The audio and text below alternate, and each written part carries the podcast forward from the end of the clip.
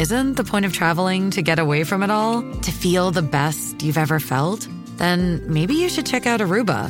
You'll spend your time relaxing on cool, white, sandy beaches and floating in healing blue water.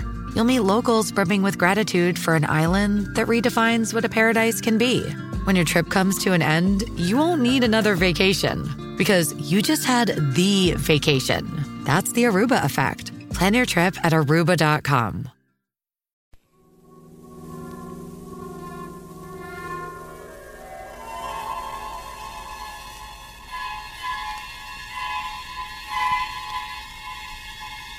Cape Province, sur de África, madrugada del 12 de noviembre de 1856.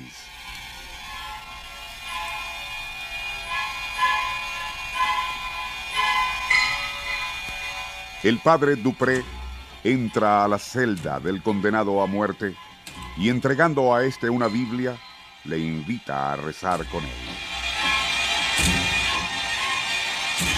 El joven convicto coloca su mano en el libro sagrado, pero en lugar de plegarias dice, le juro, padre, sobre esta Biblia, que yo no maté a Pierre Villiers. Moriré siendo inocente, pero le puedo asegurar, ninguna urna logrará retener mi cuerpo y tampoco permanecerá en tumba alguna, pues yo no soy culpable.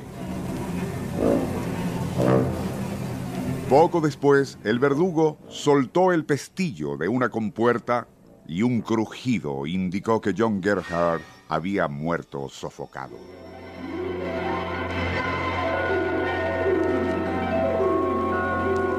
Nuestro insólito universo. Cinco minutos recorriendo nuestro mundo sorprendente. Dos horas más tarde, el cadáver fue colocado en una urna de pino pintada de negro.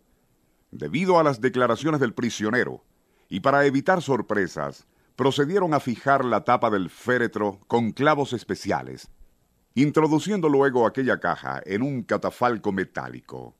Este, a su vez, fue sellado herméticamente con plomo derretido. Abierta una zanja de cinco metros de profundidad, depositaron allí la urna rellenando luego la fosa con piedras, arena y tierra. Para mayor seguridad, se colocó guardia armada y permanente alrededor de la tumba. En la madrugada del 23 de noviembre, los guardias John Margulis y Pierre Malena iniciaban su guardia cuando un ruido les llamó la atención. Parecía como si alguien o algo escarbase en la tierra. Alzando una de las lámparas, contemplaron algo increíble.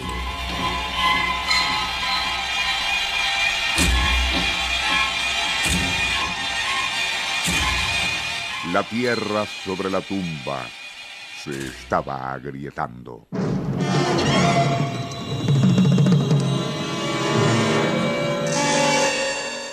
Presa de supersticioso temor, Malena soltó su lámpara para disparar varias veces sobre la tierra que cubría la tumba y Margulis le secundó al tiempo que gritaba pidiendo ayuda.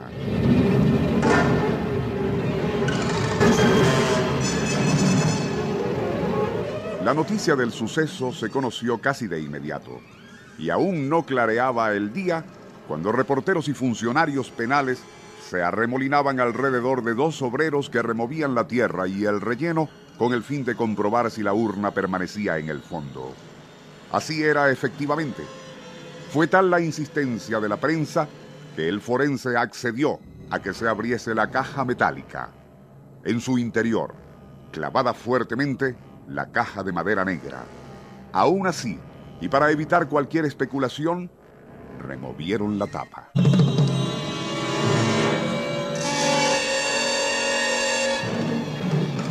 Pero no había nada en el interior de la urna. Se confirmaba el vaticinio de John Gerhard antes de morir de que siendo inocente, su cadáver no reposaría en ninguna urna.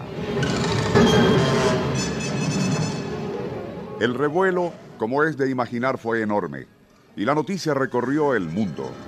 Mientras tanto, en la granja donde John Gerhardt presuntamente había asesinado a un compañero llamado Pierre Villiers, el propietario descubrió la cartera de la víctima oculta entre los efectos de otro vaquero, Peter Lawrence. Luego aparecieron el anillo y un reloj. Ante la evidencia, Lawrence terminó confesando que había sido él y no Gerhard el asesino. ¿Cómo explicar la desaparición del cuerpo de Gerhard?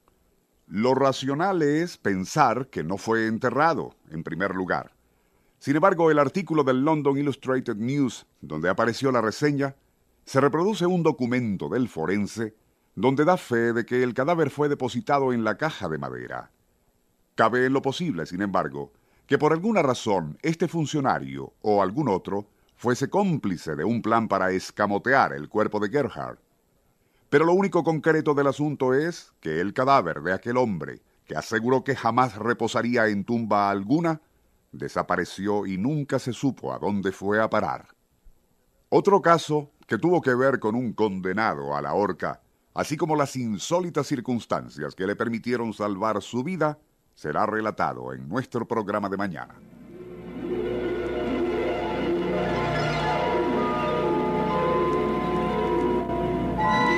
nuestro insólito universo.